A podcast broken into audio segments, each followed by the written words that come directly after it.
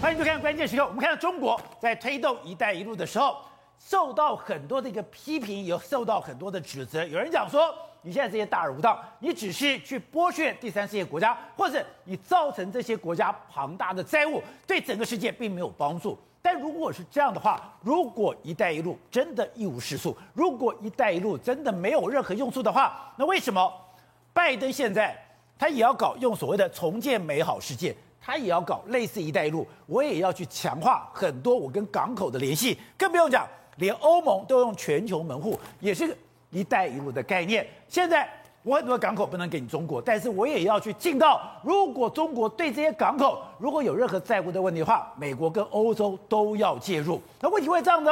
搞了半天是《华尔街日报》这就特别提到，原来中国在掌握这些港口的时候，你不是只有。掌握这些港口的货运，你也掌握这些货运里面所有的资料。也就是说，各国的船进到这里面来，这里面什么时候到达？这里面有什么样的东西？这里面东西要运到哪里去？他们都了若指掌。如果你掌握了世界许多的港口，你就会有一个全球的港口资讯网站。而这个全球的港口资讯网站，你就可以对其他国家。它哪些物资在运输？它现在要做什么事情？你都可以慢慢推敲，都可以了若指掌。我们举一个例子，就是现在中国跟澳洲，你要搞稀土，搞稀土的时候，你要在一个马来西亚的关丹岛。但如果你进到关丹岛的时候，是说问题就来了。原来关丹岛就是中国“一带一路”的路线。这一带路线，你只要进到关丹岛，对，中国可以把所有的资料。都给摸清楚吧。没错，实际上，中国过去用所谓“一带一路”，包括说陆上的丝路，还有海上的丝路，掌握非常多重要的港口啦、通关的这个这个重要的这个口岸啊。大家认为说，哎，你掌握这些要干什么？现在美国赫然发现到说，糟糕，全世界可能重要的机密或者重要的合作计划，甚至是军事的资料。都被你大量的掌握哦？为什么被你大量掌握？第一个，他都掌掌握一个非常重要的港口里面，港口里面非常重要的数据，你那哪一艘船进来，你船里面有什么货运，我都知道一清二楚。那这些资料呢，都回到我们中国一个资讯平台里面，我把它统整起来。你这个港这个船在这边出面出没，来，然后后来回到哪个港口？哎，这样就可以对齐非常多机密的资料。甚至讲这几天在讨论什么？关丹港，关丹港是什么？它是马来西亚一个港口，但是它怎么样？美国跟澳洲现在合作稀土，就没想因为他们的这个原本他们美中国都没办法掌握相关的资讯哦，对，但是因为他们的合作的船进到这个关丹港之后，哎，中国知道你这个稀土的这个含量，知道你的大小，都知道说，哎，你美国跟澳洲现在在合作什么？不，我们本来以为说中国要掌握这些港口，是。是为了我自己未来我的海军，我的整个全球运输，我来布局，让我在全球各个地方，我要加煤、加油、加料，我可以有地方可以补充，是，可是。美国当然清楚了，对，你掌握的不是港口，是，而是港口所有进出货的资料，对，进到这边我就要开始报关，对，报关了以后，你有什么样的物资，你什么时候进来，你要去哪里，对，我就了若指也就是说，因为呢，除了你掌握这个军事港口之外，你现在又有这些所谓大量的这个 data 之后，所以为什么美国现在突然惊醒？他现在哎开始在拜登开始说什么 B 三 W 啊 Back For Better World 要投资，今年要两兆，未来要投资四十兆，跟 G7 大家一起合作对抗中国的一带一路，甚至连欧盟要所谓的全球这个门户计划要投资三千三百六十亿，就是知道说，哎，糟糕，这些资讯大量的流入你这里这个地方的时候，我要阻止你夺取这些重要的 data。难怪我当时想说，哎，中国哎呀讲，美国跟欧洲的媒体不断讲的。你现在一带一路大无而无用，你现在等于说你不但是造成中国的负债，你也造成这些国家的负债。你只是谁给那个某棒给债务？我心想说，哎，这么糟糕的一带一路，为什么现在美国想着要做，欧洲想着要做？原来现在有一个全球运输里面，我需要有一个。全球运输的 data 的平台，没错，而这个 data 的平台，中国正在建构当中。对，我们先来看一下，这是中国“一带一路”它的投资。你可以注意到哦，其实中国投资的最重要的地方都是在一个非常重要的交通要道里面，包括说，你看这个东南亚这个地方，巴基斯坦、中东，甚至非洲，甚至欧洲的部分地区。为什么他要投资这些地方呢？你只要船运或者这个陆陆运进入这些地方的时候，因为我跟你签所谓“一带一路”的相关的协议，里面都会有一个，就是说，哎，这些国家他们通常是怎样？他们这个港口的报关系统很差，那中国就跟你说，来来来，我帮你做啊，我帮你做建构报关系统，报关系统。那好，你这个所谓口岸里面来说，那些所谓的通关的东西，甚至电脑什么，我全部都给你。那你要什么什么系统啊？哎，华为的可以给你，中兴的也可以你，可以给你。那这些东西当然会大量的落落，它可以收集本来。不是属于他的东西，他可以都在这边完全的收集嘛。掌中国掌握的不是港口，对，他也所谓掌握了报关的程序。对，那为什么这个对中国非常重要？那中国大陆现在他透过“一带一路”，譬如说在亚洲来说的话，像这个所谓这个可这个孟加呃可伦坡，就是说斯里兰卡这个地方啊，欧洲这些地方，它有非常多港口都是他在掌控之中，对不对？然后你有这些 data 之后。搭上什么？我中国大陆目前全世界十大港口有五有七个都在我这个地方。哦，你可能你也会哎，宝杰，那从美国运到这个欧洲的有些地方，哎，从美国运到这个东南，有些会在这边停一下，然后再过去。所以呢，来往来的很多是，我只是经过，我只是经过，你只是从美国经过我这个地方。对，我从日本经过我这个地方，但是我有大量的 data，然后我再串起其他的 data。这些对它完全整合在一起，我可以知道说你从哪里来，从到哪里去，然后你这个商品有多少东西，我完全可以知道一清二楚啊！加上中国大陆的这个整个系统整合起来，我用人工 AI 去运算之后，就可以知道很多我们想象不到的东西。其实中国现在都掌握的非常清楚啊！而且这报道里面特别提到说，美军最担心的是，他连他的后勤补给系统都可以掌握了。所以你看，你就知道为什么最近中国一段时间，你看，譬如说像这个中国到欧欧洲去的时候，你看他就要希腊。希腊的比雷埃夫斯港，他就到那个地方去，他就说：“哎、欸，我们现在来帮你建这个报关系统，因为比雷埃夫斯是从中东进到这个欧洲的，他第一个通常会在这个地方稍作停留，然后再往这个地方去。好，另外一个他在这个汉堡港这个地方，彭丽媛还有习近平也去这个地方，然后他们也达成说：哎、欸，我们可以互相的合作。为什么？因为从这个波罗的海，你知道这个这个货物全部都会在汉堡港，虽然说是找一些重要的港口，我跟你签“一带一路”合约之后，然后这些讯息就大量的进到。”中国有一个叫做国家交通运输物流公共信息平台，就这个。对，那这个平台是完全收集进来之后，就我非常大量。所以你看，它这个平台，他说我有这个中国还有全世界几十个巨型港口呢，四十五万个用户所需要的、所输入的这个资料，所以这个对中国大陆来讲非常非常的重，非常的值钱呐。所以你看。这是《华尔街日报》，中国加大对全球航运数据的控制，引发美国政府的担忧。一开始我们想，啊，你担忧什么？这些不是就是商务、商业的一些数据嘛？商业的东西，那你要到底要了解什么？后来才发现，他说，哦，这个数据相当之好用。为什么相当之好用？宝杰，你知道，很多这个军事的这个港口里面，呃，很多军事的活动里面来说，譬如说，你这个航空母舰总是要补给，对，那你补给的相关的东西，你可能好，你我们要停港，我可能船运运到我这个地方来，哎。我就知道说，哎、欸，你这个补给到底量有多少？你的买了什么东西？然后你这个我有什么东西，我完全知道一清二楚。或者说你现在船在什么地方？那未来可能会要到什么地方去？我老早就知道了，因为你的这些所谓的你。存多少粮，或者这些资讯我已经知道，而且你运送什么物资我也知道。所以你看，美国的美国国防部的后勤部门的这个运输司令部就说，你看中国透过“一带一路”的话，就知知道它的能见度，包括美美国的军事后勤的状况嘛，所以他就了解你的后勤嘛。你你这种运运什么运什么运什么，我都知道一清二楚嘛。因为有些机密的东西呢，你可能。外外外人不知道，但是你透过报关啊，一一入关之后，哎，我就知道了嘛。对，我知道说我，我我有我有整个平台，我就串得起来。所以你看，美国就知道，美国就如果你控制了资讯，你就可以在没有他人察觉的情况之下移动东西，或者搞乱别人的资讯。这就是中国要的东西。中国现在已经透过这个系统掌握了非常多。另外就是我们刚才讲到嘛，因为美因为美国呢跟澳洲人目前为了减少说中国的依赖说，说事实上美国呢很多的这个这个稀土呢都从澳洲运出来。但从澳洲运出来的时候，你看从澳洲这个运出来的时候，因为为什么？因为他们要进入这个新加坡，然后到关丹港去，然后再从这个地方到这个美国，就要经过一个，因为关丹港这个地方可以做超初步初步的这个加工，就没有初步的加工之后呢，因为它这边有生一个生产线。就你进去这个关关丹港，本来中国都掌握不到，但是因为你进去关丹港，你去那边生产了一下之后，哎，你要出关嘛，出关就有资料，资料我就知道了。所以今天澳洲要给中国拿些稀土，给他多少量的稀土，对，中国都会知道。那我就知道说，哎，你的品相是什么？那你的多少时候，我完全知道一清二楚。所以这就是中国到现在厉害的这个地方。好，那为什么我觉得这个就可以互相的结合起来？我刚我刚才就讲嘛。海外的这个平台我收收集起来之后，还有海内，还有我中国大陆自己境内的平台我收集起来。特别是我把我的中国港口弄得竞争力非常强大的时候，你很多东西都要到我这个地方稍微停一下。对，比如说你看现在上天津，天津港，天津它现在一年可以突破两两千万个这个标准的这个货柜。比如说上海的洋山港，哎，它居然可以来到一年四千万个。那像，你看中国到现在怎样？它收怎么收集大量的资讯？你看。我们要以一个洋山港这么多了，它居然只要只要工人数是非常非常的少哦。那除了这个之外，你可以看。在天津港里面来说，它用了五 G 的这个远端的遥控来控制这个钓竿，然后另外一个这个天津港的话，无人货车的话可以用北斗卫星，这些全部都是大量的 data。大量 data 我收集起来，所以你看，他们现在所有的这个有效率的东西都在这个地方。那为什么我为什么中国道要这样宣称呢？中国道就用这一套，就说来。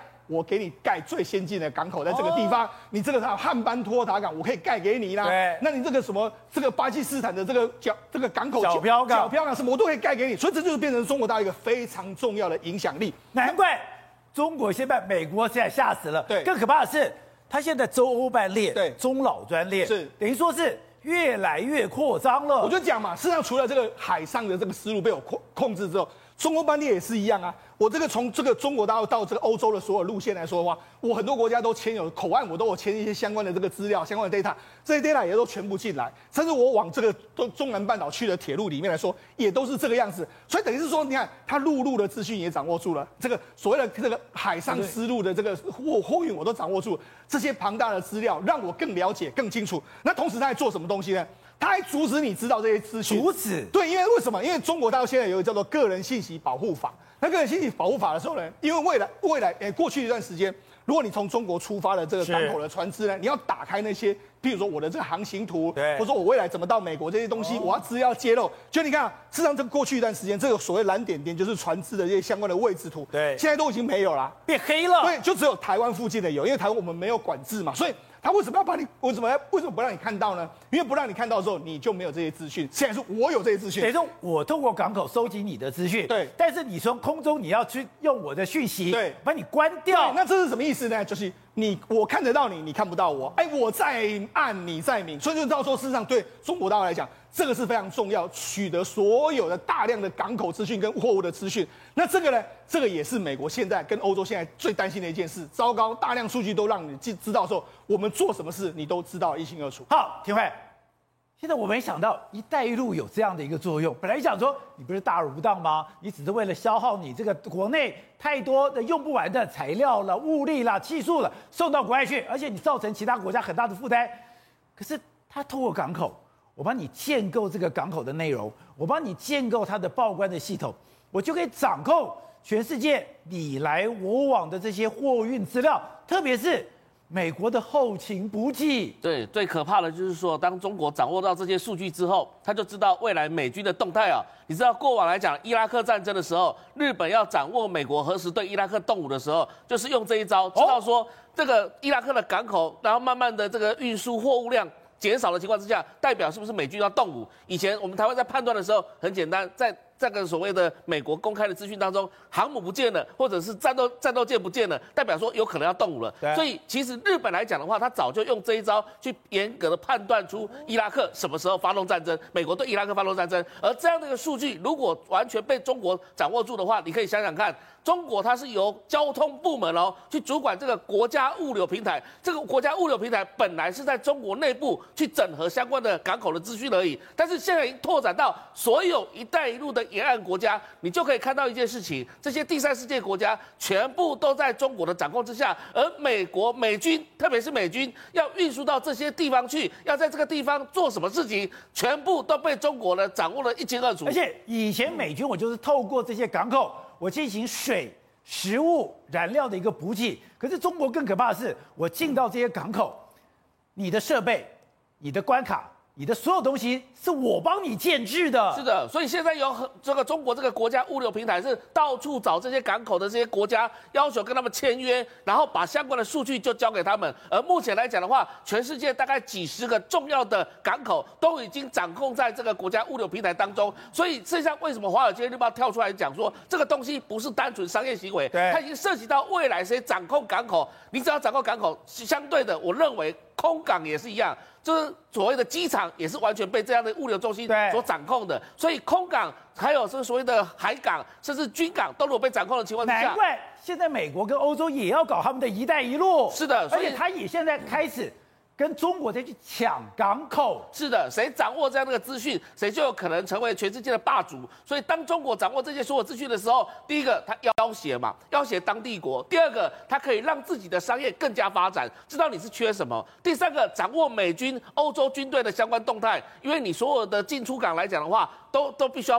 有些东西要报关，对，都要报关呢、啊。对，然后在机场的部分来讲的话，他又知道说美国在运输相关的东西的时候，就知道说里面内含物到底是什么东西了。而这些东西全部掌握住之后，中国他如果未来要发动一场战争的话，他才有底气，他才有相关的资讯。而中国他现在做的事情就是大数据嘛，他大数据不断的分析，然后在这种情况之下，像刚刚提到了澳洲的案子就非常清楚了。对，澳洲跟这个是所谓的稀土进出口的部分，全部掌握在他那个手中，所以它不是只有。掌控源头而已，它还要掌控你的运输，对，这个东西就会影响到。也就是本来澳洲跟美国想要偷偷摸摸，你们之间的稀土的往来，决个数字，绝对不会让中国知道。可是当你这些资料进到了关丹港。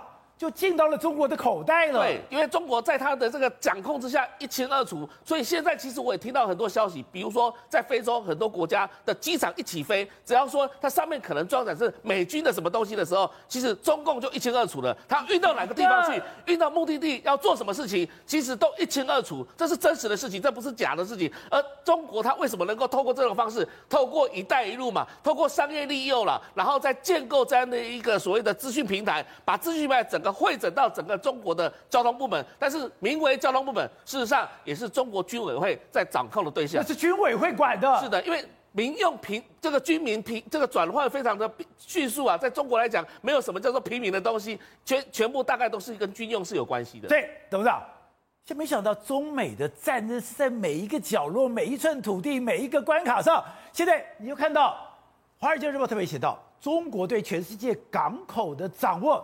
已经让美国感到害怕了。不，应该反过来讲这个事情，就是在十年前，中共就开始搞一个“一带一路”，对，对不对？现在老美跟进学习，这是笑话，你知道吗？当时老共在搞“一带一路”的时候，老美在搞反恐，反恐不知道在干什么东西，你知道吗？不过根本没有注意到，而且在搞这个什么亚亚洲什么什么什么建设开发银行的时候，老美还笑他。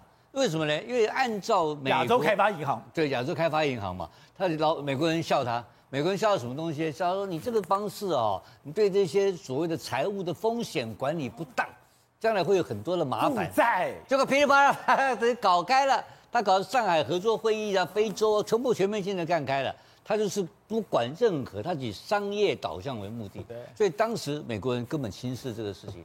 到了今年。等于二零二一年，美国的政策开始做大幅度调整，完全 copy 这种仿冒他们才中共的一带一路，跟在后面去走，跟在后面去杀。难怪我当时想说，哎，你拜登当时批评一带一路造成很多的负债，你当时造成很多的浪费，造成了很多别的不必要的冲突。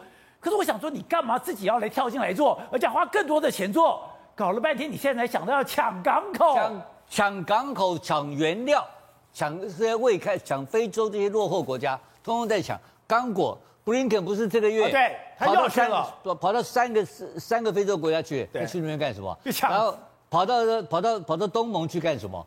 搞生产基地，全部跟所有的作为方式完全一模一样，是学中共，是学中国大陆的做法，这不是很好笑吗？对，所以他承认了一个事情，他承认说中国的做法是对的，一带一路是对的，一带一路是对的。因为“一带一路”的做法可以，当然当时中共有个目的是消化它本身的过剩的产能嘛。对。但是消耗过剩产能的同时，他没有想到他建设了很多海外基地。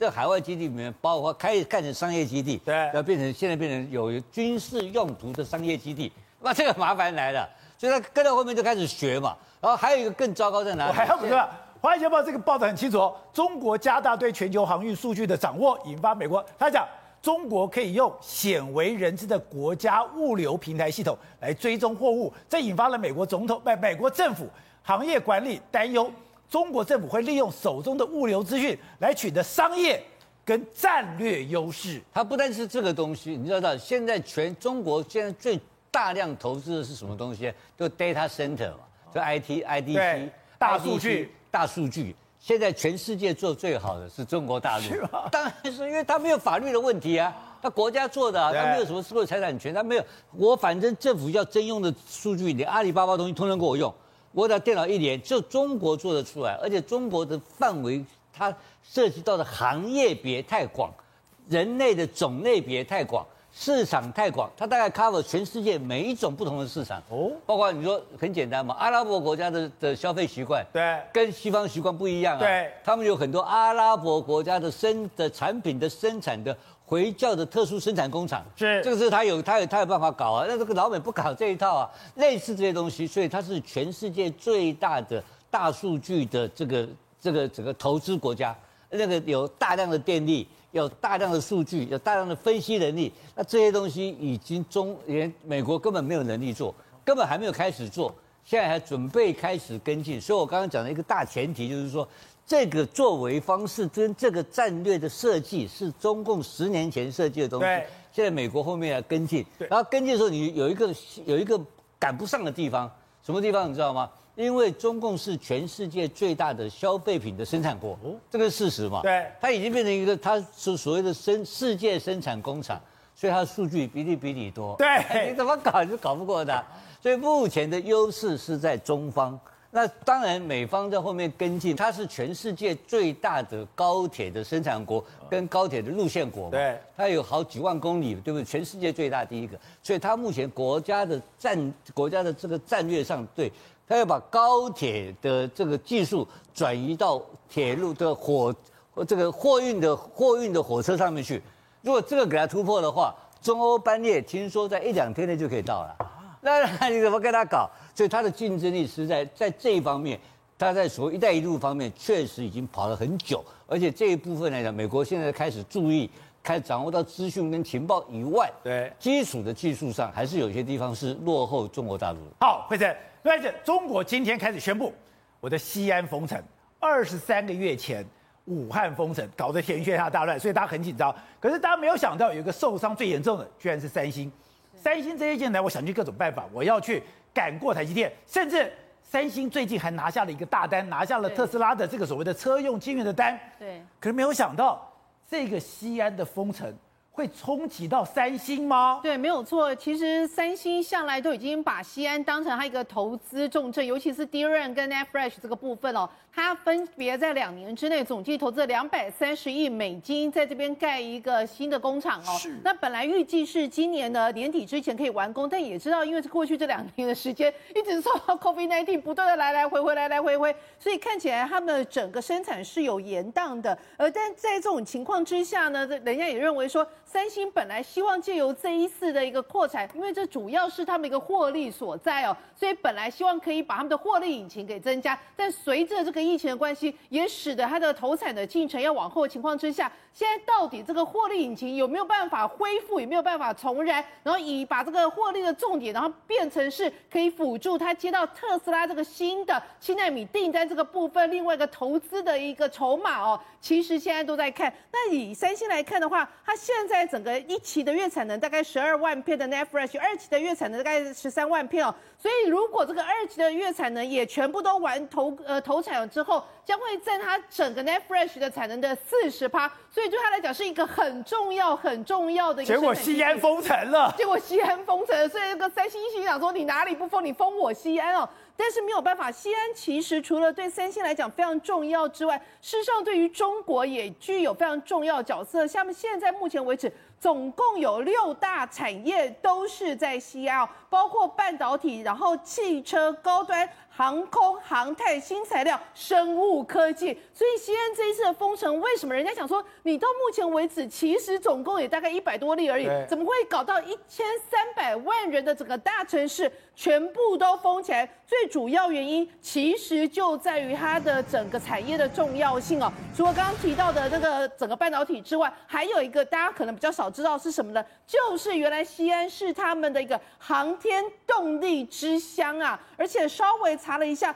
他竟然找他是航天重镇，航天重镇，尤其在二零零四年的时候，他就已经被国家钦点为是全中国唯一以航空为特色的一个经济发展区哦，而且很厉害，是到二零一零年，它甚至是全亚洲最大及飞机设计、研究、生产、制造、试飞。跟科研教育的一个生产重镇，你知道吗？它整个一个开发区里面有四点一万人，其中光科研人员高达二点五万人。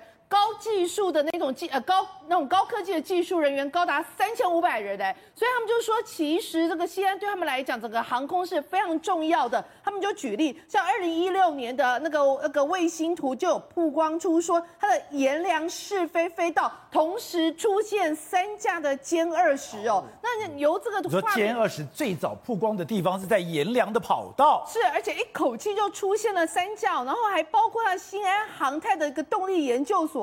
也都是包括最新的高科技，全部都在这里面，所以人家就发现说，哇，你如果西安一整个停下来的话，其实对他们的半导体以及航太这个部分的一个新的设计、新的制程，其实是会有影响性的。更重要一件事情是。这等于是他们军事重镇之一，所以你现在军事重镇，难怪他们会这么提高警觉。而且哦，其实二零二零年整个中国重要的大城市的发展 GDP 里面，西安竟然是夺得第一，以那个 GDP 五点二趴，主要是全国 GDP 成长最快的地方，最快的地方。所以从这里来看，你就不难发现。为什么西安到目前为止其实疫情并不严重，却让他们用雷厉风行的手段封住？但事实上，西安到目前为止，整个疫情也扩散到四省六城了。所以呢，真的为什么中国现在动作这么的快速？好，船长，你是清大动力机械系，大家不知道，你从高中就被选为种子学生。你知道发展台湾的航太，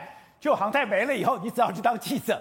可是对于中国来讲，西安对航太真的那么神？他不但知道，它不但重要，而且神秘。阎良基地有个称号叫做“不可以描述的基地”，它是不可以描述的基地，和金银滩一样，是地图上真正的那个试飞场，是你不能去描写它。金银滩是当时发生核弹的那个金银滩。对，那盐凉它跟阎良是同等地位。同等就它是怎么挑出来的？当整个毛泽东建国之后，找了史达林，史达林派了专家。在西北挑了十个地方，最后选定你们只有在阎良基地，就像中国的，就像美国的五十一区，就像俄罗斯的卡普斯金雅尔，是最重要的试飞场，因为它那个地方呢，长呢两百五十公里，宽七十公里，四周都是山，你在外面很难在外地直接打进去哦，所以它的保护非常好，而且一体连之内有两百八十天呢适合飞行。所以它是一个中国是最好的一个试飞场。它这地方很干燥吗？很干燥，湿度很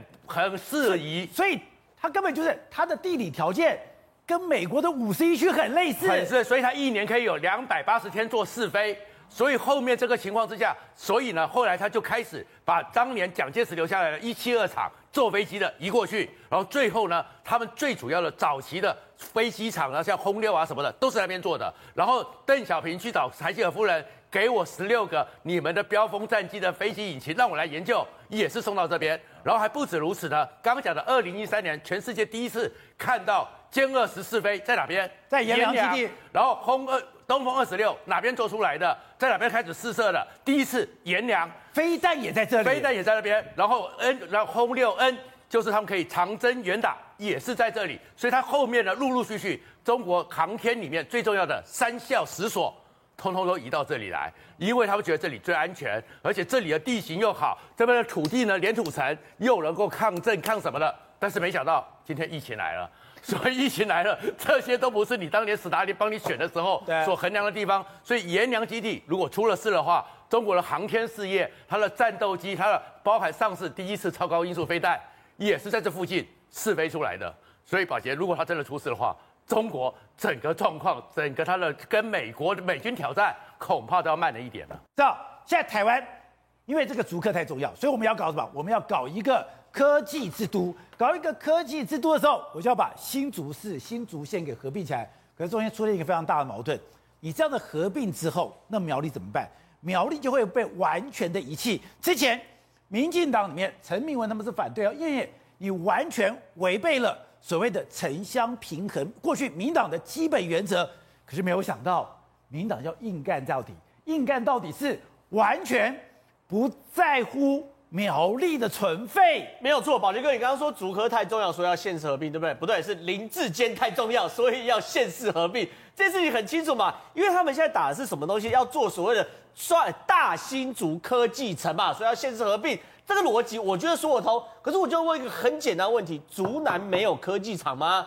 京元电、力积电、群创、竹南一年是五百多亿的产值，还在往上飙。你说苗栗的竹南？对，苗栗的竹南。你不这样讲，我以为竹南在新竹嘞。有的人会以为竹南在新竹。我讲的苗栗的竹竹南是在苗栗县里面，你为什么不把苗栗苗栗并进去嘛？很简单嘛，你今天如果不把苗栗并进去，会变什么样子？苗栗彻底被边缘化，所有人口磁吸效应，说产业磁吸效应，苗栗变成一个大新竹旁边边陲的又老又穷。它最可怕的是。如果这样的话，他的所谓的统筹分配款，他的预算根本分配不到。如果你的预算分配不到，你搞不好连修马路路灯都有问题。那为什么苗栗变这样？很简单嘛，苗栗的票太难了嘛。这个东西是在，这是加减法。因为现在整个状况，新竹市这个这个偏的年轻人都比较愿意支持民进党一点。新竹县呢，哎，因为客家人居多哦，比较愿意支持国民党一点。你县市合并的话，林智坚去拼一把还有机会哦。如果竹县哎跟竹市还有机会哦，如果把苗栗加进的话，就没机会了，就挂了。所以民党再怎么样就不能把苗栗加进来，搞不好就徐耀昌当大新竹的。市长了嘛，对不对？所以这件事情是很荒唐。就是说，第一件事，他如果讲科技城的话，没有道理丢包苗栗，因为现在新竹，你知道，新竹已经完全负载爆满，他现在往外溢一定是往竹南、往苗栗这边走。所以你如果常年往二十年、三十年看的话，不可能不加苗栗。这科技城理由不对。第二件事情，你为什么不一开始就讲？你真的那么重视的话，你你我我我不要求林志坚八年抢，你至少在二零一八年选市长的时候你就讲啊。为什么搞到快卸任的时候才讲？这事情是很荒唐的吗？跟他讲，这是新竹市新竹县民的共同期待啊！新竹县民现在还好，杨文科认为还好啊，所以这件事情其实很清楚是，如果是共同期待，你在二零一八年当所谓的政绩，看你选不选得上嘛？你选得上，大家跟你拍拍手嘛；如果选不上的话，摸摸鼻子就算了嘛。所以这是第二个矛盾，第三个矛盾，好，如果是县市共同期待，一点林志坚的私心都没有，那林林志坚要不要宣布不要选？这件事情没有嘛？你不你也不敢宣布不要选嘛？所以这些都是一层一层。我跟大家讲，这是很荒唐的事情。而且有陈明文之前是有反对，对不对？他反对理由很简单，他叫做县市平权、国民平等。可是你照了这个做法的话，而且县市平权是民进党的基本政策哦。民进党当时地方包围中央，就是要非常去强调。地方该有的权利，而且你一定要照顾偏乡哦。对，因为民进党从地方包围中央的时候，都是比如说高雄是高雄县，是高雄县先沦陷的嘛，对不对？台南是台南县，台南县这边先沦陷，所以他们所谓县市平的意思就是说，哎，我要照顾偏乡。可问题是你这一并起来的话，抱歉，苗栗不是变三等公民，我是苗栗人啊，宝杰哥，你是苗栗人，我是铜锣人，我爸爸是铜锣人，我爷爷是铜锣乡长哦，以前的 这东西，你爷爷当过铜锣乡长，我爷爷是铜锣乡长，好不好？是我爸没从政，我在那边搞搞半天。那重点是这样，哎，苗栗那这样真的会完蛋呢。所以呢，原本我们还期待说，民进党内部有些人挡哦，因为一开始对于民进党来说，是有些人那个县市的那个合并的提案是签不下去的哦。是有英系的人签不下去，有正国会签不下去，还有姑娘嘛，林黛华是一定签不下去的。结果呢，现在包含陈明文啊、罗致政啊、蔡玉、江永昌，原本没签的，现在看起来陈明文今天刚刚。他说他会尊重而且支持县市合并的议题，新竹县市合并相关修法哦。对，特别强调是新竹县市哦。对，所以这件事情是很荒唐嘛。那很多观众朋友说，为什么不能不不能合并吗？他没有达到门槛嘛？我跟观众朋友讲，真的没有达到门槛，因为地方自治法他讲得很清楚，两百万的人口的话叫做自然升格，新北市就是自然升格，就是你不需要立法，你就直接就升格。那如果你是一百二十五万到两百万之间，你要怎么样？人口一百二十五五万以上，而且正经文化有特殊需要，那个且有特殊需要，你才可以升格。结果他们修正法超简单，把一百二十五万或正经文化有特殊需求，且变或，且变或就升格 就升格了。那这样子很怪啊。那为什么陈明文那时候要推家家云呢？那家家云没有没有特殊需求吗？这件事情大家都会，大家都要吵嘛。那最后变怎么样？我们台湾变八都，然后没有任何县了吗？那陈瑞平讲对啊，台湾比中国还大，是不是？中国都没那么多直辖市，当你全部都变直辖市的时候，就等于有升格跟没升格是一样嘛。所以现在整个东西，我觉得确实啊，民进党看起来铁了心，趁吃了秤砣铁了心要做，可问题是，坦白讲，我觉得做下去永远失去苗栗。Good day，有爱大声唱，拥抱好日子公益演唱会，邀你一起为爱发声。